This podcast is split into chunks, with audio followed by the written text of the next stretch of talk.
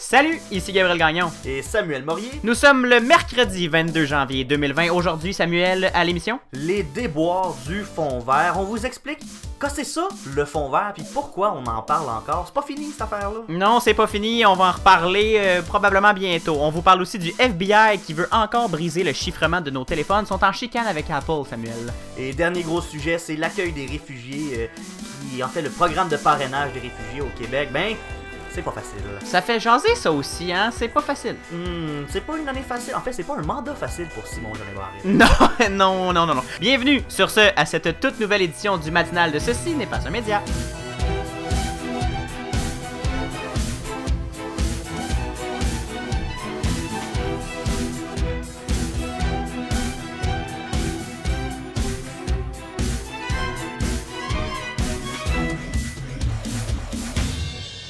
Bonjour Samuel. Bonjour Gabriel. Comment vas-tu? Ça va très très bien. Sais-tu pourquoi ça va bien? Pourquoi ça va bien? On est mercredi, Gabriel. Et c'est les mercredis. Mielleux.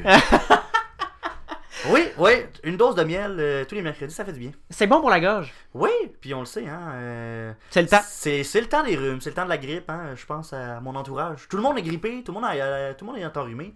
Fait qu'un petit peu de, de miel, de l'eau chaude, un soulier à petit tronc. Un petit peu de Ceci n'est pas un média. Ah, le mix parfait. Hein? Parlant de mix parfait, Samuel, on va parler, on va ouvrir l'émission avec euh, un gouvernement qui, ne, qui, qui se fait beaucoup critiquer sur l'environnement, un fonds qui est censé être un fonds vert et qui est plus ou moins euh, bien utilisé, et un ministre qui veut faire ses preuves en environnement parce qu'il y a une grosse commande. On parle de toute la saga du fond vert, Samuel. C'est très complexe. Oui, ben c'est pas c'est pas si complexe que ça, mais c'est assez important parce qu'il y a des milliards de dollars qui sont engloutis dans le fond vert euh, chaque année, Samuel, mais pas engloutis, en détournés, euh, disparus. là. C'est des, des- des fonds qui sont pris du- de la bourse du carbone principalement et d'autres sources de financement du, ministère, euh, de- de- du gouvernement du Québec. En fait, le fonds vert, qu'est-ce que c'est? C'est un fonds dédié aux, iti- aux initiatives vertes qui, là, il, est- il est en train de vivre une période trouble parce qu'il est décrié depuis plusieurs années pour son inefficacité et pour les centaines de millions de dollars d'argent public dépensés, semble-t-il, en vain, Samuel. On a aussi beaucoup entendu parler les politiciens qui disaient Ah, moi je veux l'utiliser, l'argent du fond vert. Euh, on critiquait beaucoup que c'était juste une espèce de tirelire dans lequel on mettait de l'argent, on Mhm. faisait rien avec. Là, c'était est-ce qu'on l'utilise, est-ce qu'on l'utilise pas, etc. Qu'est-ce qui se passe finalement? Aujourd'hui La CAQ, veux-tu faire de quoi avec avec ça? Ben c'est ça. Là, les, les- en ce moment, les projets qui financent, euh, ils vont être entièrement revus et corrigés parce qu'il y a eu un rapport accablant publié euh, dernièrement qui a mis le premier ministre François Legault dans tous ses états, euh, selon des sources à l'intérieur du gouvernement. Tout ça, ça part du conseil de gestion du Fonds vert qui avait démontré l'an dernier que ce plan-là s'appuie en partie sur des actions discutables et coûteuses, que sa gestion est inefficace et caractérisée par le manque de rigueur de nombreux ministères, mais aussi qu'il n'y a rien qui garantit l'atteinte des objectifs de, rédu- de réduction de gaz à effet de serre que le Québec s'est donné. Donc, dès 2014, dans un premier rapport, le vérificateur général avait questionné 1,6 milliard de dollars qui avait été englouti depuis, la création du fonds en 2006. Il- Ça a été englouti dans des projets qui étaient octroyés sans appel d'offres, qui n'avaient aucune garantie de réduction de gaz à effet de serre et qui, visiblement, n'ont pas servi à grand-chose parce que ça a permis de réduire, selon une étude, de 2% les émissions québécoises de GES. On est très loin des objectifs qu'on s'était fixés par le passé, même que là. Mais ça, c'est pour le fonds vert, c'est pas Oui. pour l'ensemble des actions du gouvernement. Mais le fond vert qui était quand même un, un espoir pour Mhm. espérer réduire nos productions de gaz à effet de serre, finalement on se rend compte qu'on est bien loin du compte, ça va en prendre un petit peu plus. Euh, là, reste à voir si le fond vert va être utilisé à bon escient pour atteindre cet objectif-là. Exactement. Donc là, le fonds a été créé en 2006. Le gouvernement était conscient de, de ces problèmes de gestion. Donc, avait créé le conseil de gestion du fonds vert. Ça avait, il avait créé ça en 2007, mais finalement, hein, il a servi à pas grand-chose. ça n'a pas servi à grand chose Parce parce, qu'on n'a que pas eu l'objectif. L'objectif n'a pas été atteint. non, et On n'a pas été capable de gérer ce fonds-là avec un conseil de gestion. Ex- Exactement. Donc, on, on comprend toute l'absurdité de la chose ici, Samuel. Donc là, trois ans plus tard, on jette ça au vidange.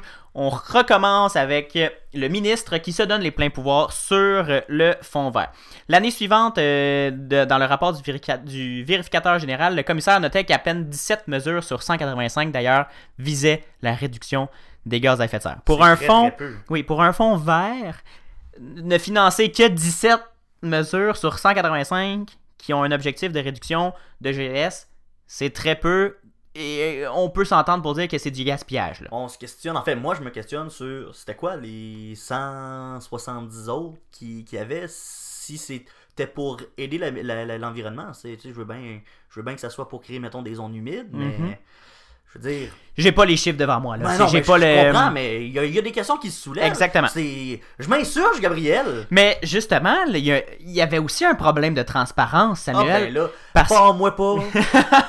parce que le, là, le gouvernement a pris acte et veut accroître la transparence en rendant le ministre de l'Environnement imputable des actions du Fonds vert. Donc, on ramène ça dans le politique, Samuel, parce que ultimement, c'est le ministre qui est élu et c'est le ministre qui doit prendre les décisions et qui doit les approuver. S'il fait pas la job, on le remplace ou on ne réélit pas le député qui est en fonction. Donc, sur une période de 5 ans, comme je l'ai dit tout à l'heure, de 2013 à 2018, ça a réduit seulement de 2% les émissions de GES, malgré des investissements de 2 milliards de dollars. J'en parlais au début de l'émission, de milliards de dollars qui ont été engloutis. Ben, C'est c'est 2 énorme. milliards pour 1, pour 1, dollar, 1 milliard de dollars par pourcentage de diminution. Je crois que c'est cher payé, Samuel. je crois que c'est On est vraiment loin de l'objectif. Quand même. Eh là là. Il y a la chercheuse principale de la chaire de gestion du secteur de l'énergie du HEC Montréal, Joanne Whitmore, qui estime que les annonces du gouvernement constituent un véritable retour en arrière, parce que tu l'imagines que ça fait pas que des euros, que des heureux, tout ça, on ne peut jamais plaire à personne. Un- euh, ça constitue un véritable retour en arrière en matière de gestion du fonds vert. Selon elle, le gouvernement ne devrait pas abolir le conseil de gestion, parce que ce qu'on vient de perdre, et je la cite, c'est la possibilité d'avoir de la transparence dans la façon dont le fonds vert a été, g- va- être géré. Donc là, il y a comme un- une dissonance. là. Mhm. D'un côté, le gouvernement affirme qu'il veut plus de transparence dans la gestion en confiant sa gestion directement au ministre et à ses fonctionnaires. D'un autre côté, on dit que le conseil de gestion avait été créé pour ça et que là, on perd cette transparence-là. Mais là, qui dit vrai dans cette affaire-là? Ah ben ça, on va le voir avec le temps. Euh, Mon cher ami, elle dit aussi, on enlève aussi la possibilité d'avoir plus d'indépendance dans la façon dont les fonds sont dépensés pour s'assurer qu'ils sont utilisés de façon à permettre de remplir le mandat du fonds vert. Parce qu'on, quand que de la politique, des fois, on veut plaire à des électorats, on veut Mhm. s'assurer que tout le monde soit heureux, que tout le monde soit content. Donc, il peut avoir un, un- un petit manque, selon elle, d'impartialité et de, d'ingérence politique, ce qui, ne, ce qui peut ne pas être bon, selon la chercheuse. Donc, on résume, il y avait un problème de gestion, le gouvernement dépensait 2 milliards de dollars pour 2% de réduction de GES, finançait 17 mesures sur 185 qui, qui visaient à diminuer les GES.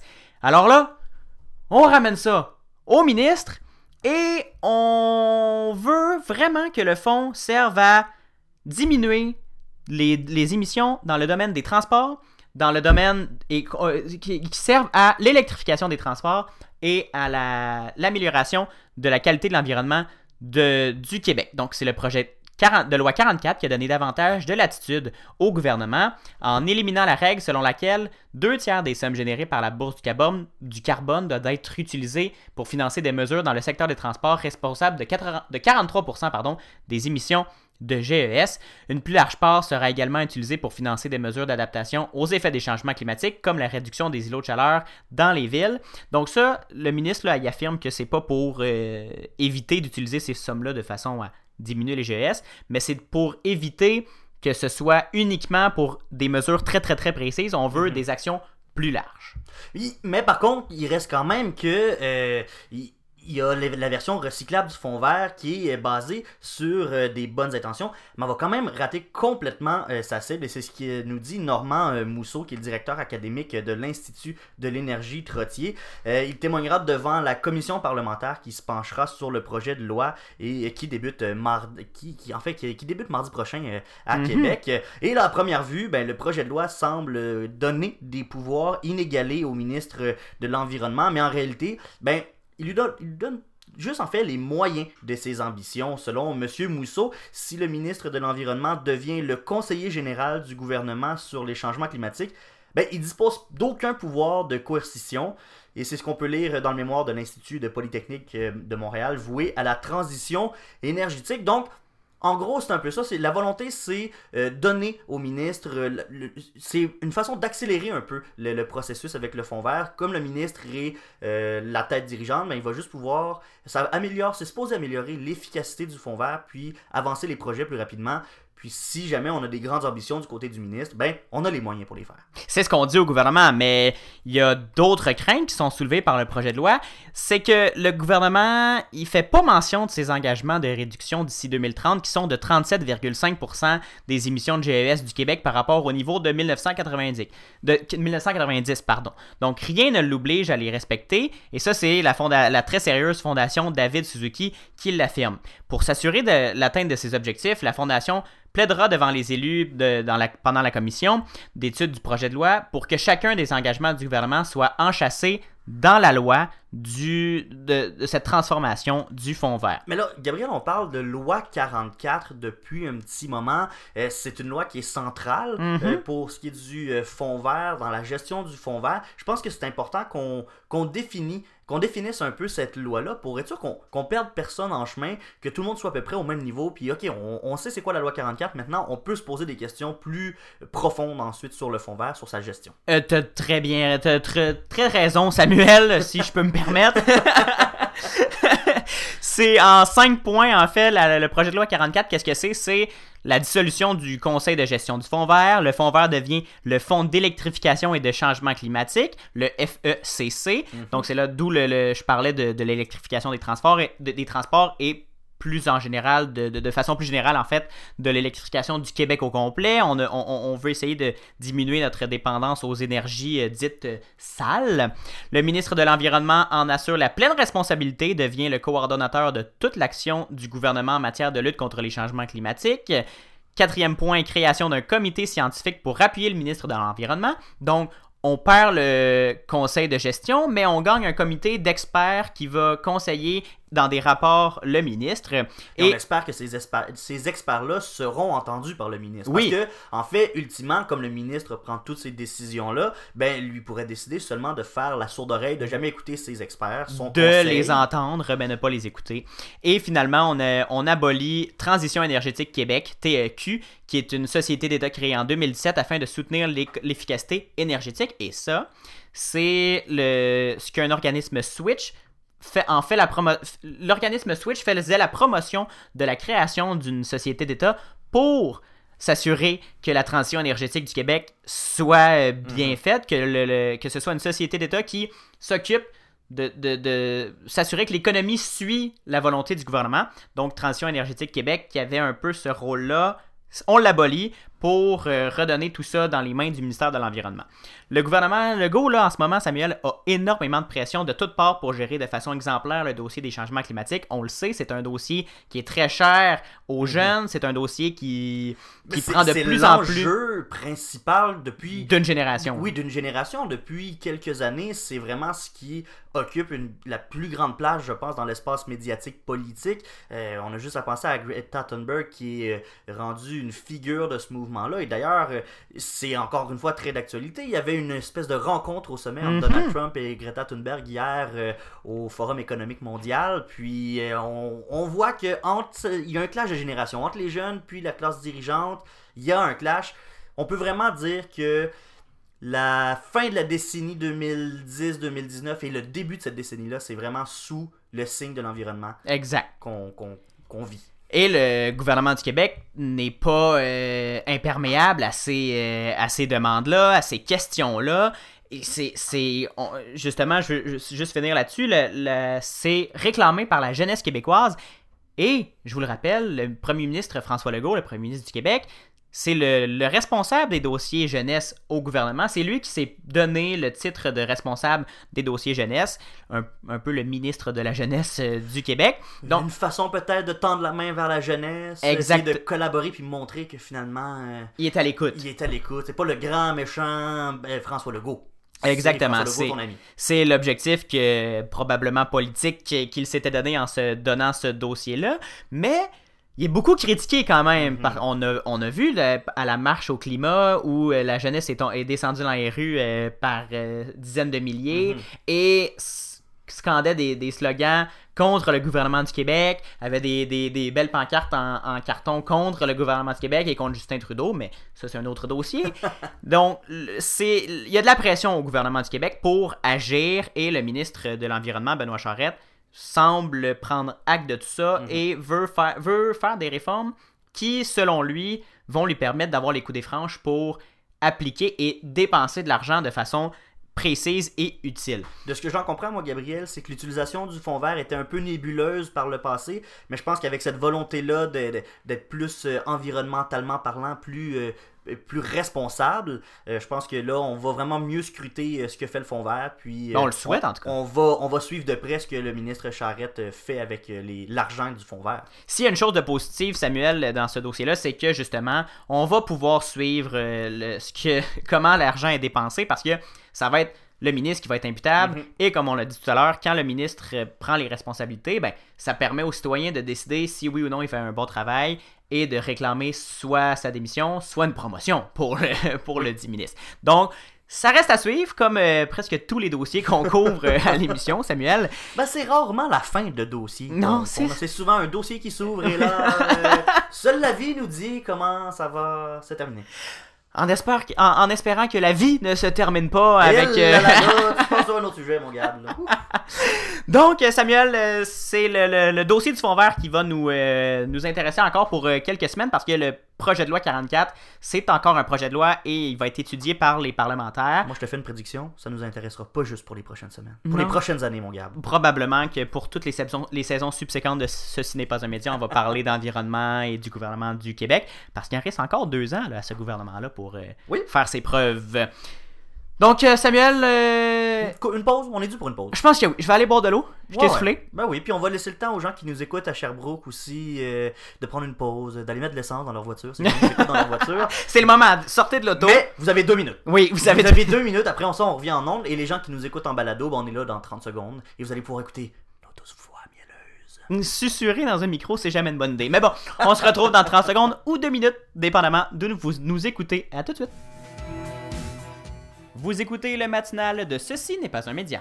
En ondes du lundi au jeudi dès 7h en balado. Et de 9h au CFAC 88.3 FM à Sherbrooke. Abonnez-vous au balado sur Apple Podcast, Spotify, Google Podcast et sur la plateforme Anchor pour ne rien manquer. On se rejoint aussi sur Facebook au facebook.com CNPUM et sur Instagram CNPUM baramba balado. De retour au matinal de Ce n'est pas un média avec Gabriel Gagnon et Samuel Morier. Samuel, tu nous parles encore, on reste à Québec Oui. pour euh, cette émission en fait. euh, un on autre s'intéresse sujet. beaucoup au gouvernement de François Legault, la CAQ. On en a parlé avant la pause. Ça fait deux ans que le gouvernement est en poste. On a vécu une longue lune de miel avec le Mhm. gouvernement. On- François Legault avait l'air de. On le voyait dans les médias, c'était vraiment. Il était applaudi pour le travail. Il a été nommé personnalité de la décennie par euh, certains médias, personnalité de, de l'année ou de la décennie, là, selon certains, ça dépend des médias. Mais le- on dit qu'il a réussi à prendre le pouls comme il faut de, Mhm. de la population québécoise. Mais même s'il a réussi à prendre le pouls, des fois, Il y a certaines petites épines qui restent. Euh, c'est Euh, ça. Simon Jolin Barrette l'a pas toujours eu facile. Son Non. ministre chouchou, Mhm. ben, il a fait parler de lui beaucoup dans les dernières années. Et Euh, encore aujourd'hui, François en- Legault a, a- Oui. a- a pris sa défense et a Mhm. dit que c'était un excellent ministre, mais il y a plusieurs personnes qui disent qu'il manque un peu d'empathie. Mais faut dire aussi qu'il n'y a pas eu des dossiers faciles. Non. Avec l'immigration, ils ont voulu euh, arriver dans ce dossier-là puis changer bien des affaires. Mais là, une affaire qui est bien, bien compliquée, là, Mhm. c'est, euh, c'est l'immigration. Gabriel, te souviens-tu du 18 mois péquiste qu'on a eu? L'apocalypse. C'était l'apocalypse, ça a détruit le Québec. Le Québec complet. a failli brûler. Mais ce qu'on a appris avec le dossier sur l'immigration, c'est que le Parti libéral du Québec aussi détruit le euh, Québec. Là, juste pour faire une petite parenthèse, là, c'est, c'est pas notre opinion, là, c'est ce que Oui. Philippe Couillard avait dit il y a quelques années en disant on a littéralement sauvé le Québec après les 18 mois du Parti québécois parce que ça avait l'air que Euh, c'était le ouais. Québec est à feu et à sang Ah ouais, c'est 18 ça. Mais là, on a appris avec ce dossier-là sur l'immigration que le Parti libéral aussi avait pas été. euh, avait pas le monopole de de pelleter en arrière. Ben, c'est ça. On, la CAQ qui a ressorti, euh, sur les, en fait, qui a sorti l'excuse du gouvernement précédent pour euh, justifier des déboires. Et là, de quel déboire? Ben, en fait, c'est le système de parrainage euh, de réfugiés. Parce que, ben, pour vrai, c'est c'est pourri, pourri, pourri, cette affaire-là. Euh, je vous explique en fait là, comment, euh, qu'est-ce que c'est, quoi ça, ce système-là. En fait, c'est un programme de parrainage collectif qui est ouvert aux organismes, mais aussi à des citoyens, et là qui peuvent se réunir, donc euh, entre 2 à 5 personnes,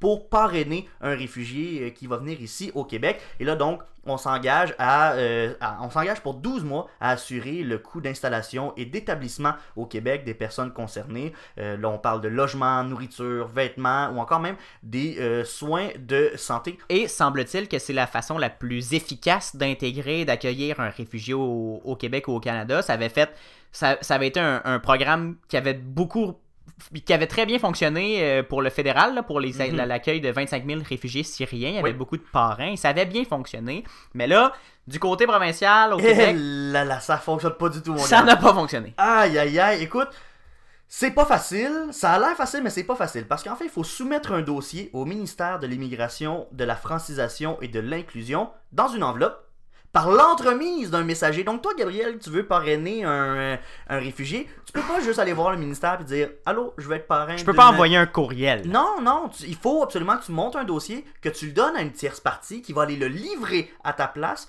au ministère euh, de l'Immigration, Francisation et Inclusion. Je ne peux pas donner l'enveloppe moi-même? Non, tu peux pas.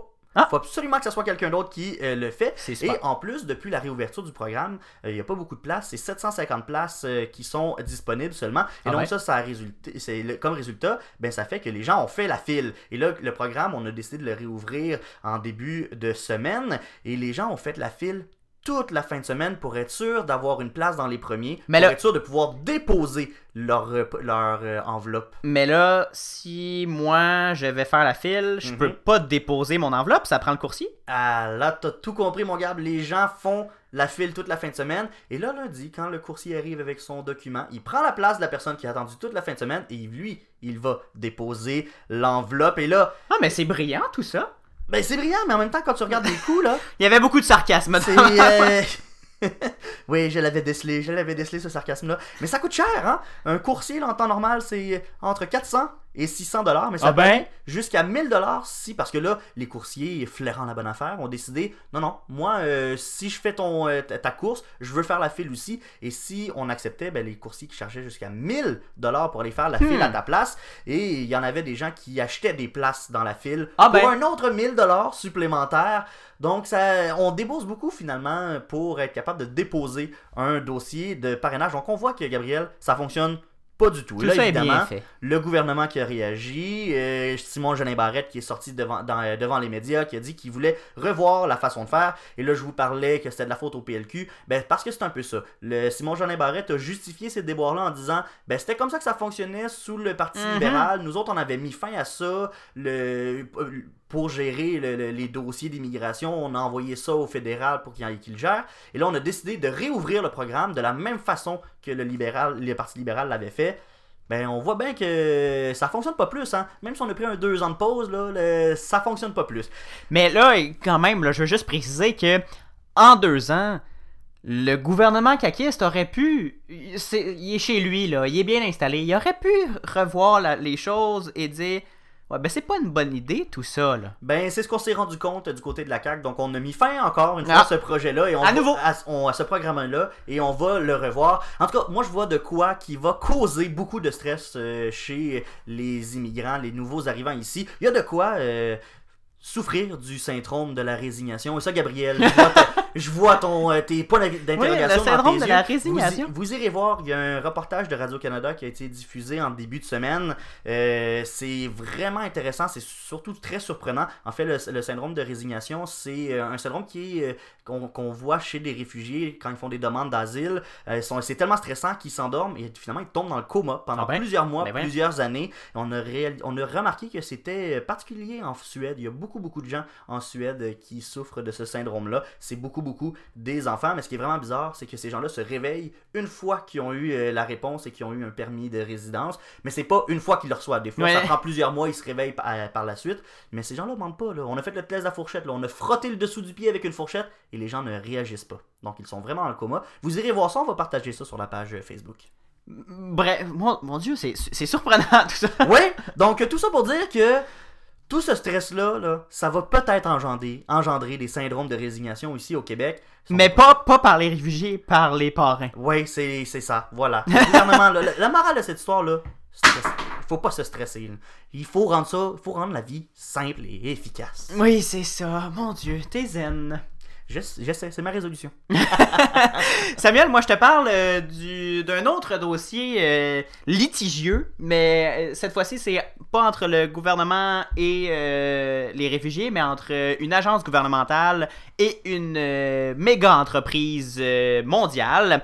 C'est que je vous parle du FBI et d'Apple qui sont en chicane. Je vous rappelle, en 2016, euh, il y avait eu une fusillade à San Bernardino. Je- Je pense que c'est ça le nom. San Bernardino. Oui, c'est ça, je, l'ai bien lu. Donc, le 16 février 2016, le FBI avait demandé à Apple de créer un outil afin de contourner la sécurité de son système d'exploitation et donc d'avoir accès à l'iPhone de Syed Rizwan Farouk, qui était l'auteur de la dite fusillade, de San Bernardino, qui a eu lieu le 2 décembre 2015. Donc, c'était un an plus tard.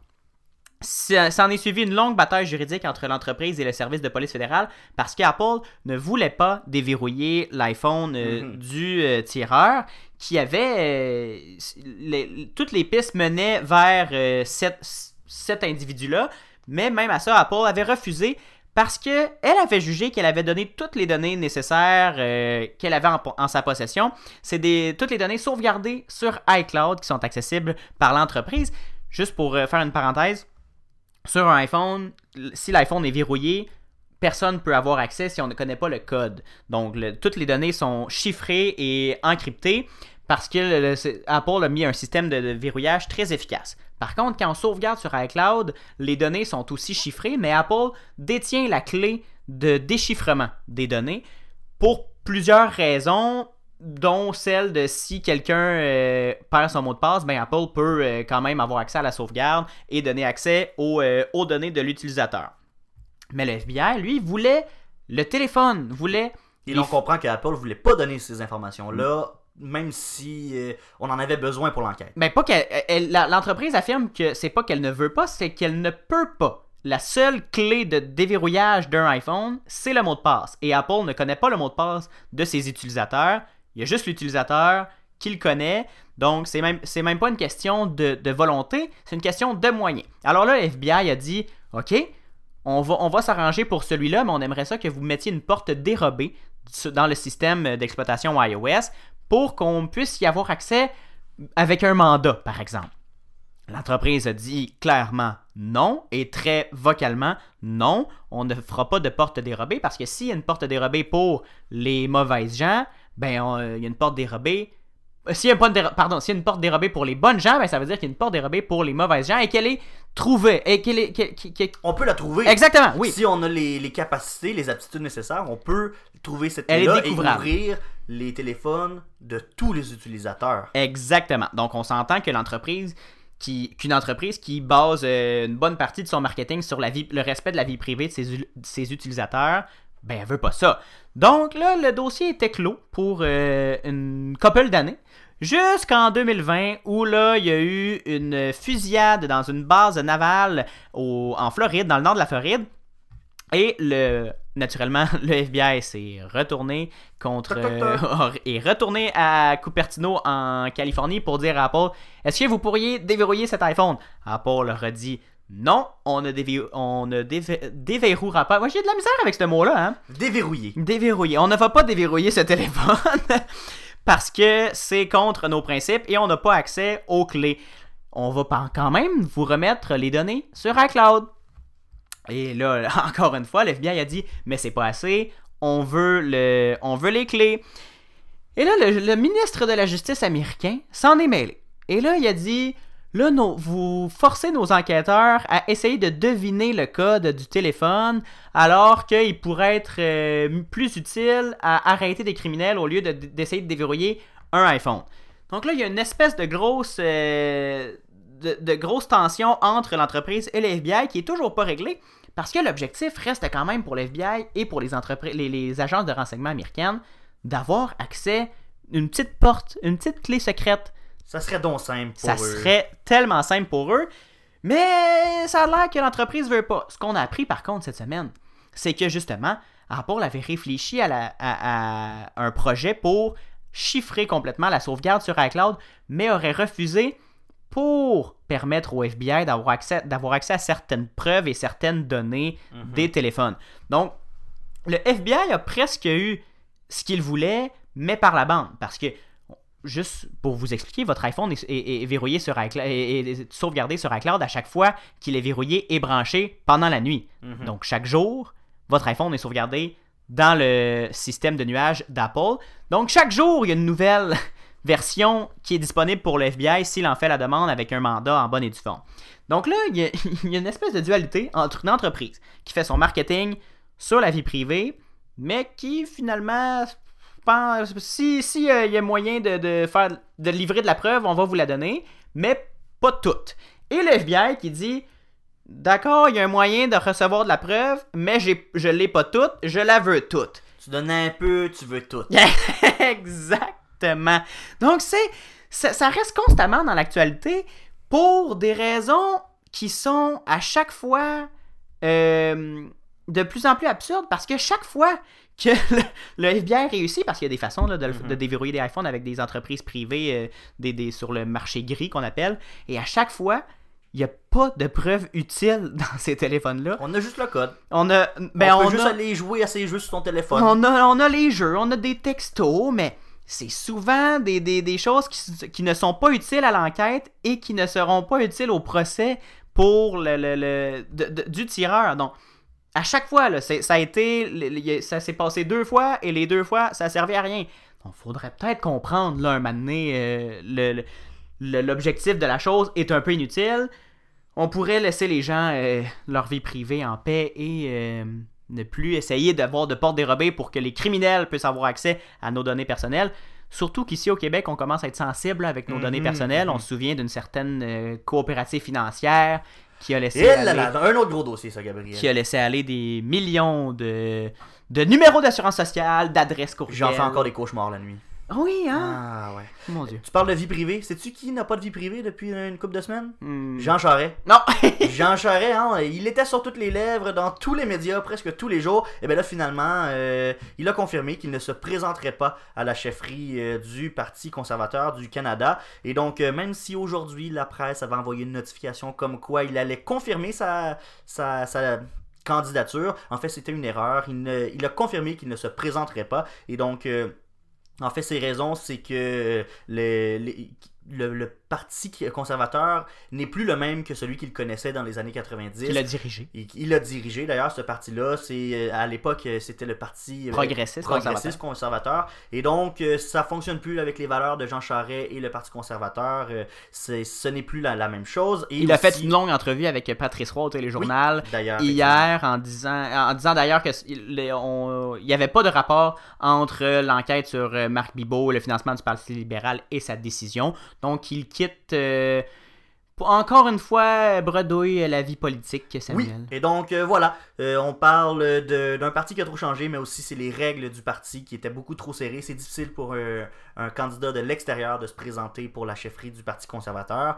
Et donc euh, voilà, Jean Charest, ben, c'est terminé. Ça, ça- Sa course est terminée avant son, même tour- son court tour de piste, euh, il est terminé. Mhm.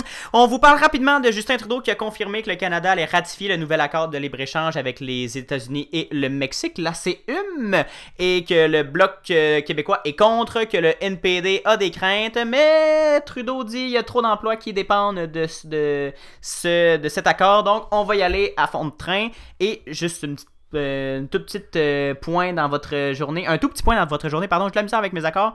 Le procès de destitution de Donald Trump euh, a commencé. Les républicains veulent un, un acquittement rapide de, ce que les, selon les démocrates, les démocrates veulent un- une destitution rapide selon les républicains. Tout ça, sans- tout ce monde-là euh, s'engueule et on n'est pas sorti de l'auberge Samuel. On s'entend toujours pas de ce côté-là, mais on va suivre ça pour vous, ne vous inquiétez pas. Oui, et parlant de on va suivre ça, suivez-nous sur Facebook, Twitter et Instagram. Recherchez Ceci n'est pas un média. Parce que oui, là, on, on déboule là, ces informations-là parce qu'on arrive On à la fin. On déborde, on l'assume, on déborde. On Ouais. déborde tout le temps, Gabriel, on n'est pas capable d'arrêter de parler. Mais bon, on se retrouve demain, 7h en balado, 9h à Sherbrooke sur les ondes de CFAC 88.3 FM. Gabriel, à demain! À demain!